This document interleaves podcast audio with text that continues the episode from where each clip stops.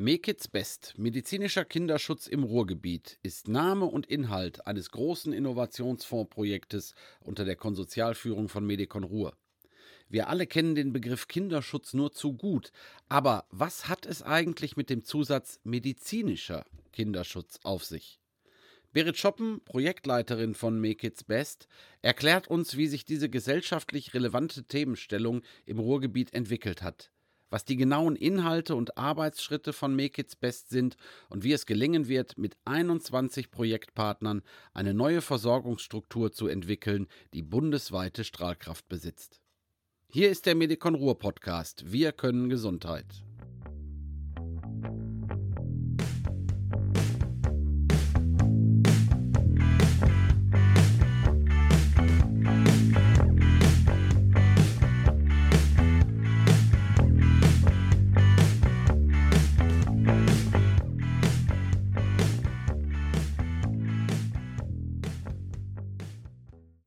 Ja, liebe Zuhörerinnen und Zuhörer, herzlich willkommen zu einer weiteren Folge unseres Medikon Ruhr Podcasts Wir können Gesundheit.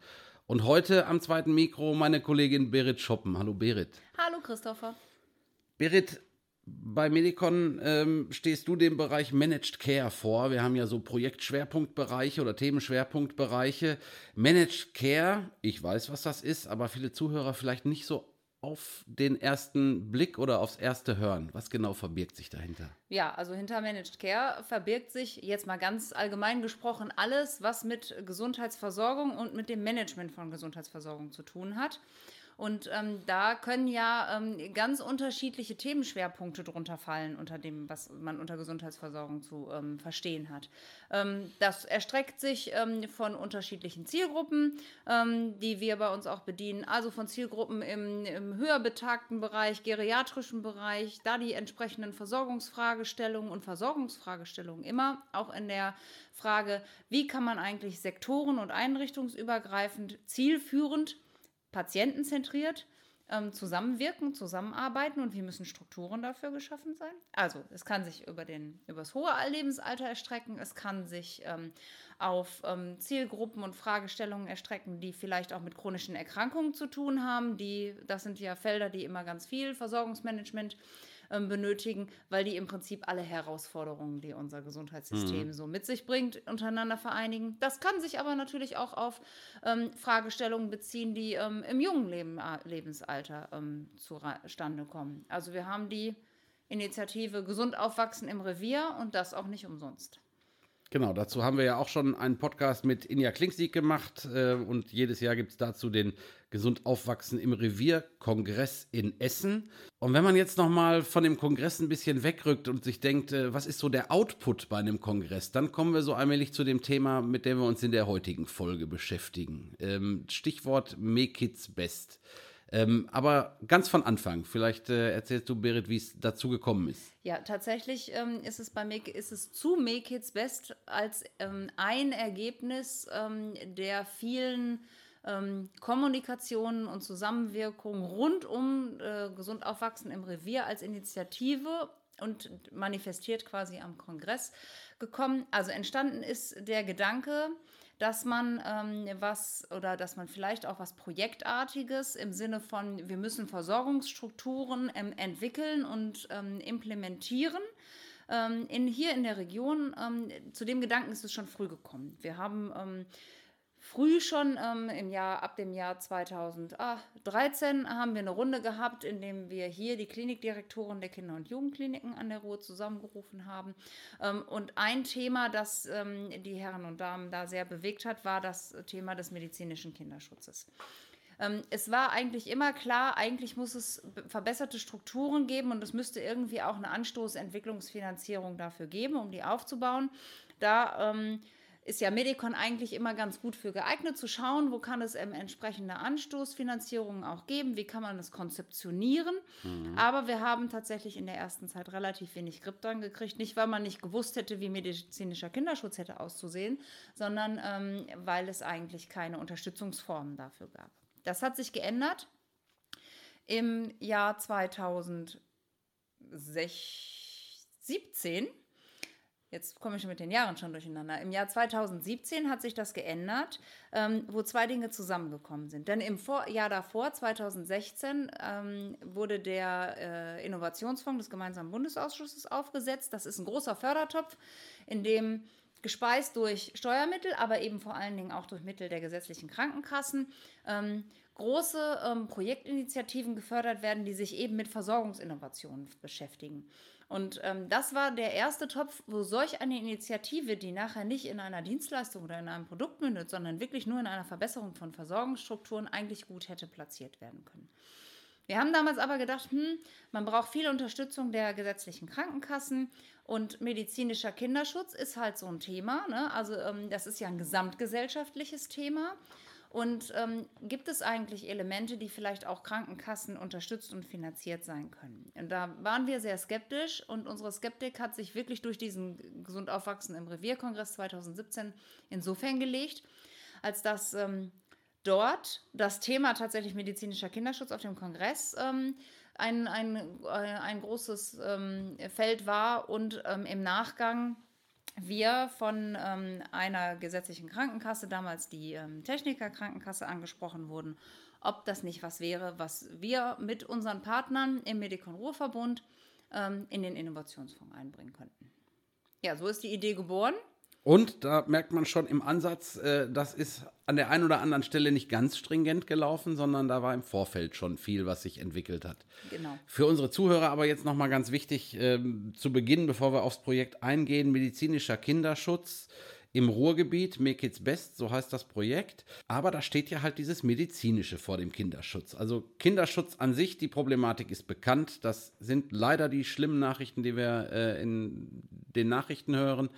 Aber wo besteht der Unterschied zwischen medizinischem Kinderschutz und Kinderschutz allgemein? Ja, ich würde gar nicht unbedingt sagen, dass es ein Unterschied ist. Ich würde, glaube ich, eher so formulieren, dass, ähm, dass medizinischer Kinderschutz ein Teilbereich des Kinderschutzes ist. Ähm, der ist aber insofern ein Stück weit besonders, als dass unser ganzes ähm, System in der sozialen Sicherung ja ein besonderes ist in Deutschland. Wir haben ja die soziale Sicherungsversäulung mit den Sozialgesetzbüchern und ähm, die GKV-Versicherung ähm, befindet sich ja im SGB V. Kinderschutz ist aber, und da gehört es natürlich auch hin, ähm, klassisch etwas aus dem Bereich SGB VIII, Jugendhilfe. Und ähm, die, das Wächteramt über das Wohl der Kinder obliegt ähm, dem Jugendamt. Und damit ist es im SGB VIII verortet. Das klingt ja im ersten Moment schon alles sehr technisch bürokratisch. Ist, sind das genau irgendwie auch die Hürden?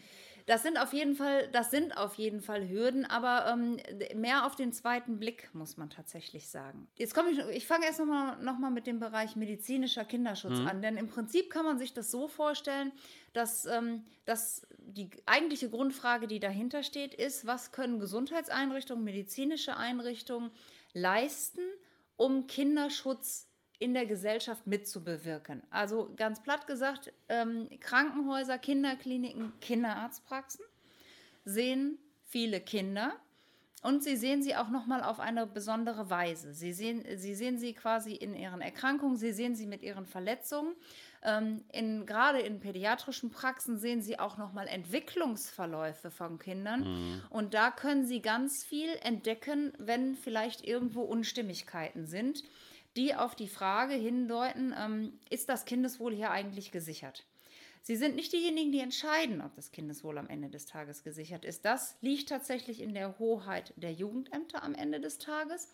Ähm, und sie sind auch nicht diejenigen, ähm, die die Aufgabe haben, das Kindeswohl an sich zu sichern. Aber sie sind diejenigen, die mit ein, äh, ein Akteur dabei sind, ähm, dabei zu helfen und da, wo sie merken, es läuft nicht rund, auch an entsprechende Stellen vermitteln können.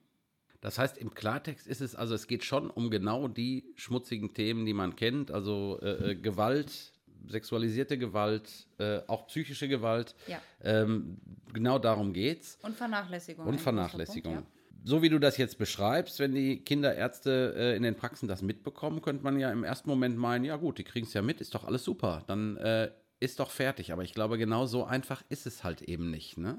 Ja, das berührt jetzt tatsächlich den Punkt, den du gerade angesprochen hast. Ne? Wir haben gerade von den SGB-Bereichen gesprochen. Das ist ja sehr abstrakt. In der Realität bedeutet es, ähm, man muss sich halt eben einfach vorstellen, ähm, jeder, ähm, jeder Akteur, also zum Beispiel die, die Praxen, aber auch die Kliniken, aber auch die Jugendämter mit ihren angeschlossenen äh, ähm, Diensten, die Jugendhilfe mit umsetzen, arbeiten nach eigenen Logiken.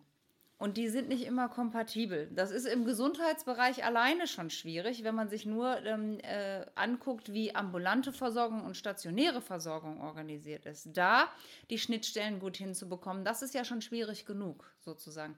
Ähm, wenn man dann aber noch mal in andere Bereiche reingeht, Jugendämter beispielsweise sind kommunal organisiert, haben unterschiedliche Strukturen ähm, und sind unterschiedlich aufgestellt. Und wenn man sich dann auch noch mal äh, vor Augen führt, dass auch Kommunen nicht alle gleich organisiert sind, Kreisfeuerstädte, Kreise, ne? Ähm, dann vielleicht hat manchmal hat ein Kreis ein Jugendamt, manchmal hat ein Kreis elf Jugendämter. Ähm, das ist halt sehr unterschiedlich und sich da zurechtzufinden und wenn man sich dann auch noch bewusst macht, dass die Kinder, die in einer Praxis oder auch gar in einer Klinik sind, aus ganz unterschiedlichen Ecken und ähm, Städten kommen können ähm, dann weiß man schon, das ist mit den Schnittstellen ähm, deutlich schwieriger. Hinzu kommt, es wird eine andere Sprache in Anführungsstrichen gesprochen.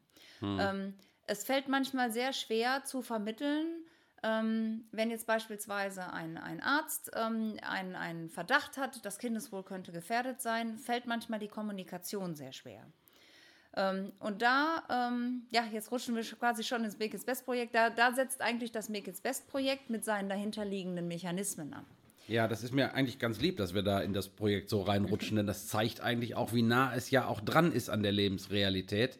Äh, Nochmal zu den Eckpunkten. Ruhrgebiet, dichtester Ballungsraum äh, der Republik. Ähm, natürlich gibt es hier viele Kinder, es gibt viele Kinderärzte, viele Kinderkliniken. Mhm. Äh, das heißt also, als Referenzregion natürlich für so ein Projekt wahrscheinlich grandios, oder? Ähm, ja, als Referenzregion für das Projekt ähm, aus zwei Gründen grandios, wenn man es so nennen kann. Ähm, ja, wir haben, wir wollen gerne zeigen, also es ist so, das Projekt selber erfindet ja nicht ähm, Mechanismen für medizinischen Kinderschutz. Die gibt es ja. Es gibt eine S3-Leitlinie ähm, äh, vom BMG gefördert, ähm, von, ähm, äh, von der Universitätsklinik Bonn, gemeinsam mit der Deutschen Gesellschaft für Kinderschutz in der Medizin und all ihren vielen, vielen Partnern, die da mitgewirkt haben, entwickelt. Ähm, die gibt es. die gibt auch vor, wie medizinischer Kinderschutz bestmöglich zu laufen hat. Ähm, das, was das Problem damit ist, ist weniger, dass, es, dass man nicht wüsste, wie medizinischer Kinderschutz gut umgesetzt werden kann. Das Problem ist, die Strukturen, um ihn umzusetzen, existieren nicht. Äh, also wenn man sich beispielsweise vorstellt, es gäbe, ähm, hm, es gäbe eine Klinik, ähm, eine kardiologische Klinik, aber es gäbe keine Kardiologen oder kaum, ähm, wäre das natürlich ein Problem. Ne? Oder ähm, man müsste im Prinzip ja auch, man muss, man muss die ähm, Strukturen im Prinzip dafür vorhalten. Genauso muss es ähm, Pädiater geben, muss es aber auch Pflegekräfte geben, muss es Sozialarbeiter geben, muss es ähm, teilweise Psychologen geben, die speziell auch mit dem Fokus ähm, weitergebildet sind, äh, medizinischen Kinderschutz zu betreiben. Es sind Fachärzte. Ähm, und und es sind Fachkompetenzen, die da einfach erworben werden müssen. Und die müssen vorgehalten werden. Und zwar flächendeckend. Jetzt kommen wir zum Ruhrgebiet. Ähm, um das zu erproben, ist das Ruhrgebiet natürlich insofern sehr gut, weil wir auf sehr kleinem Flächenraum, mhm. nicht Einwohner, aber Flächenraum, ähm, viele Kliniken haben, viele Praxen haben, ähm, die das Ganze einmal sozusagen in, einem, in einer Region erproben können. Diese Strukturen zu schaffen, und die Strukturen sind einmal, man muss im Prinzip ähm, äh, Fachpersonal, Ressourcen vorhalten. Die Strukturen sind aber auch, man muss Netzwerke bilden. Und das ist ein ganz, ganz, ach fast der größte ähm, Baustein. Ja, da kommt man im Grunde auch, wenn man hier sich die Eckdaten vom Projekt anguckt, äh, 21 Projektpartner. Also äh, wo man auch natürlich sagen könnte, ist das nicht ein bisschen viel, äh, die auch dann alle unter einem Hut zu bringen. Aber das ist, glaube ich, schon das Besondere auch an dem Projekt, dass äh, nicht nur ein paar wenige, sondern ein wirklich extrem großes Netzwerk sich im Gesamten äh, äh, um die Thematik kümmern, oder? Was die Projektpartner angeht, also es sind zwei Sorten Netzwerke, muss man vielleicht so sehen. Ne? Und das eine sind die Netzwerke ähm, von den Akteuren, die wirklich ums Kind, sage ich jetzt mal, sich zusammenfinden. Ne? Das sind ja nicht nur die Kliniken, das sind die, das sind und die Praxen, die zusammenwirken und arbeiten müssen, sondern die auch wieder in Verbindung mit den Jugendämtern vor Ort und Jugendämter im Plural dann vor Ort. Ne? Da, das sind die Netzwerke sozusagen, die sich um die eigentliche Kinderschutzarbeit bilden. Das, was du jetzt angesprochen hast mit den Projektpartnern, wir befinden uns ja in einem Innovationsfondsprojekt, das heißt, wir werden, wir werden als Konsortium für drei Jahre gefördert, gefördert, zu sagen, okay, so muss die sogenannte neue Versorgungsform aussehen und wir erproben sie auch und wir evaluieren sie auch. Und ja, dafür brauchen wir natürlich auch ein großes Netzwerk, das, wenn man ganz ehrlich ist, noch viel größer ist als diese 21 Partner. Also wir haben im Kern neun Kinder- und Jugendkliniken. Wir haben dazu aber auch noch 18 ähm, pädiatrische Praxen. Die sind in diesen 21 Partnern gar nicht drin. Wir haben 20 Jugendämter, die sagen, wir setzen uns regelmäßig mit euch an den Tisch und durchdenken, wie kann Zusammenarbeit gut gestaltet werden. Ja, und wir haben, ähm, ganz wichtig, wir haben Krankenkassen, ähm, weil am Ende des Tages soll es dahin gehen, ähm, wie kann das Ganze nachhaltig auch mitfinanziert werden. Wir haben von den Strukturen gesprochen. Ja, und wir haben Evaluatoren, die uns erstmal ähm, unter die Lupe nehmen müssen und das Ganze ähm, bewerten müssen. Ist das überhaupt unter Versorgungsaspekten das, was wir uns da überlegt haben? Ist das zielführend? Kommt das beim Kind an am Ende des Tages? Denn das ist ja die Maßgabe. Struktur um ihrer Selbstwillen ist ja nur auch nicht dienlich. Ja, wir haben Fachgesellschaften mit der DG Kim und dem BVKJ dabei. Ähm, und wir haben ähm, auch noch ein extra Tool sozusagen entwickelt, das nochmal die Dokumentation unterstützt. Ähm, ich glaube, ich habe jetzt eine, keinen vergessen. Nee, das ist eine, das ist eine ganze Menge. Ich habe ein bisschen aufgepasst, äh, ist keiner vergessen äh, an der Stelle. Wir sind jetzt im September 2021. Man kann ungefähr sagen, Hälfte ähm, der Projektlaufzeit. Ähm, wie haben sich die Zuhörer das vorzustellen? Der erste Teil war etwas theoretischer und ja. äh, jetzt wird es äh, allmählich praktisch. Also wo genau steht man da? Also der erste Teil, das waren die ersten 16 Monate in diesem Fall, haben wir ähm, auf der Basis der Leitlinie und auf der Basis von viel Erfahrungswerten ähm, von erfahrenen Einrichtungen und, ähm, und natürlich auch der ähm, DG Kim haben wir Standards entwickelt und haben ähm, dafür gesorgt, dass unsere Einrichtungen die auch ähm, schon mal umsetzen können, ne? dass sie quasi Strukturen vorhalten können und Standards implementieren können für die eigentliche Kinderschutzarbeit. Also du hast recht, Vorarbeit. Und seit dem 01.01.2021, dieses Jahr, ähm, sind wir in der sogenannten Erprobungsphase. Die läuft zwei Jahre und wir gucken uns an, entwickelt sich, ähm, entwickelt sich die Kinderschutzarbeit ins Positive. Und das messen wir an, an verschiedenen ähm, Fragestellungen. Wir messen das, werden die, verändern sich die Strukturen in den Einrichtungen. Also werden verbesserte Strukturen vorgehalten.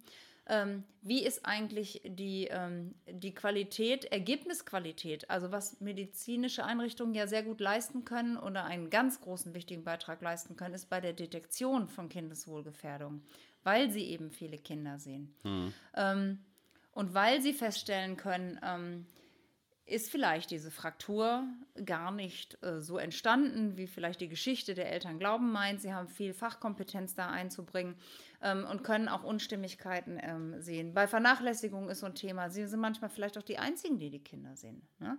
Ähm, gerade bei jüngeren Kindern ist das häufig so. Also sie können zur Detektion sehr viel beitragen und das messen wir auch, entwickelt sich das. Also es, wir gehen ja von der These aus, die Dunkelziffer ist groß, viel zu groß.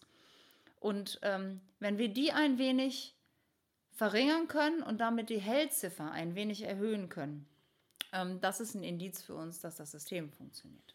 Weil die Hellziffer dann bedeuten würde, man kann mehr Hilfestellung leisten?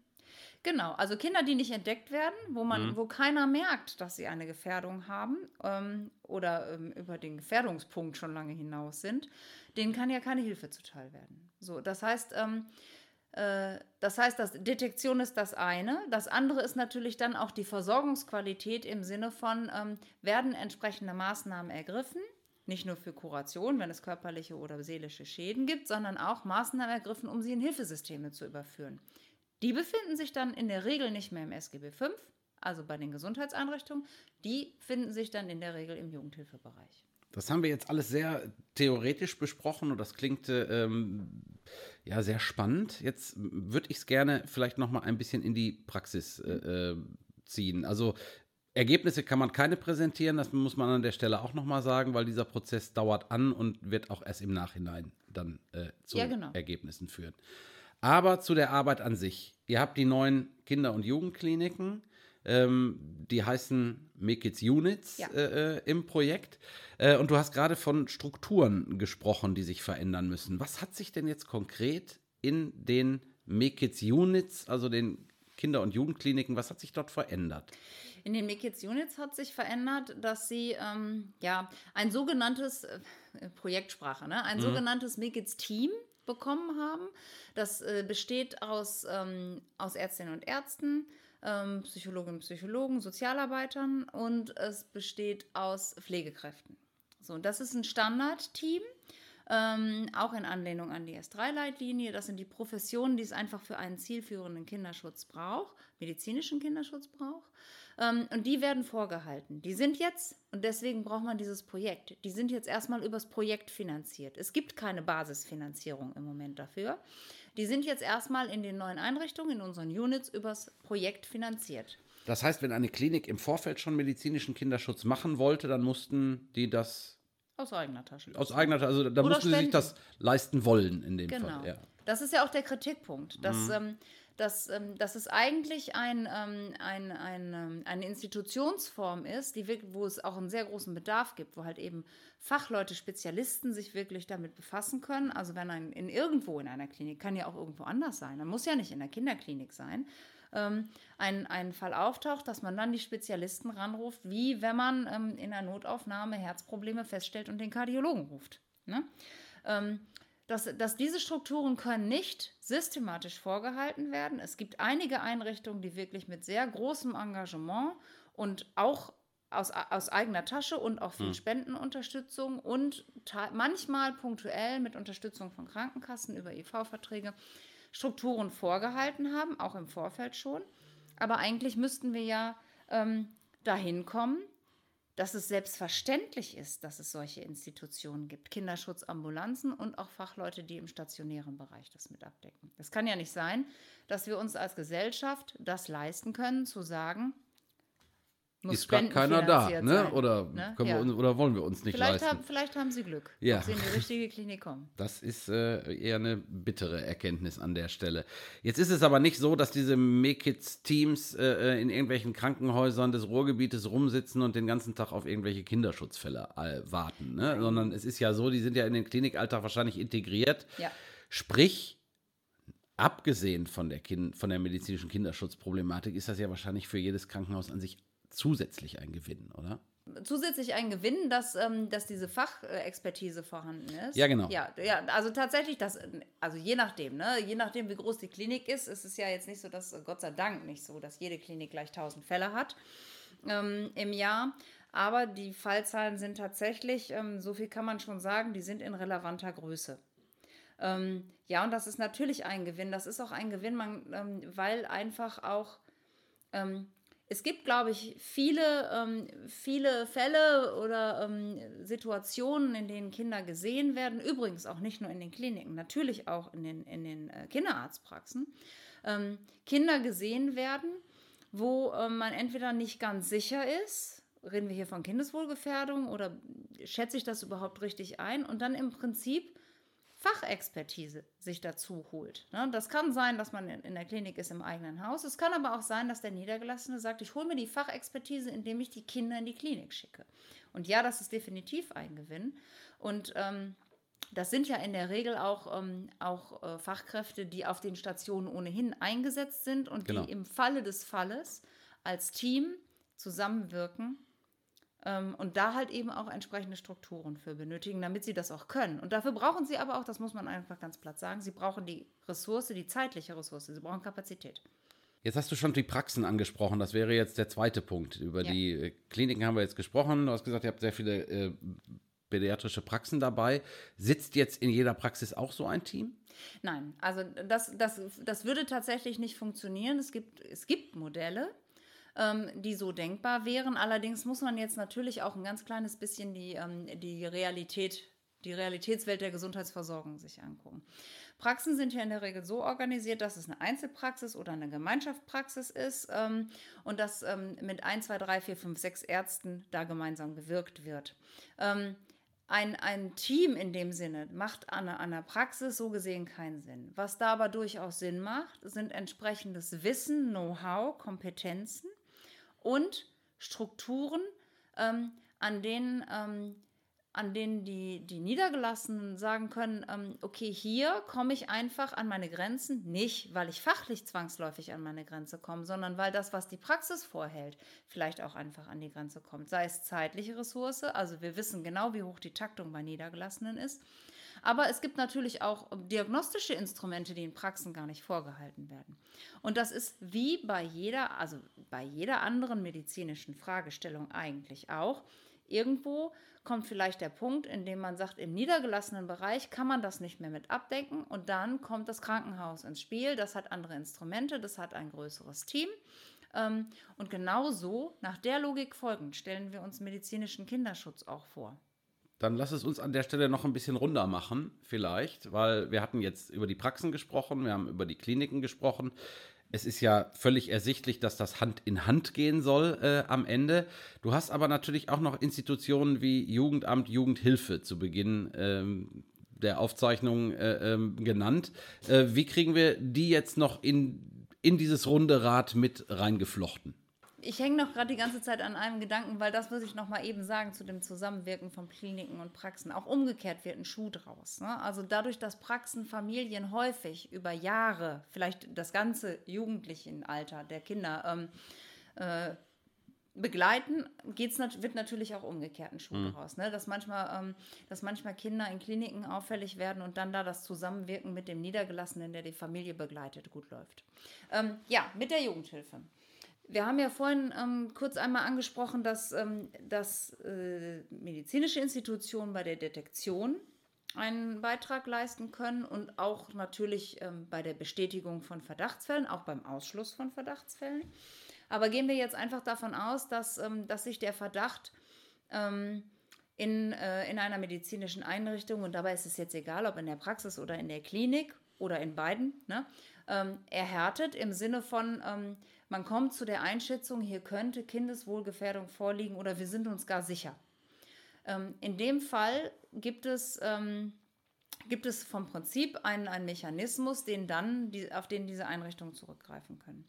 Nach dem Paragraph 4 des ähm, KKG haben dann diese Einrichtungen die Möglichkeit, ähm, sich an die Jugendämter zu wenden und ähm, entweder eine ähm, anonyme Beratung, also anonym nicht im Sinne von die Kliniken, man weiß nicht, welche Klinik anruft, sondern auf, auf das Kind und die Familie bezogen, anonyme Beratung bei einer sogenannten insofern erfahrenen Fachkraft zu bekommen, um sich zu, mit ihr gemeinsam zu überlegen, wie geht man in dem speziellen Fall jetzt vor.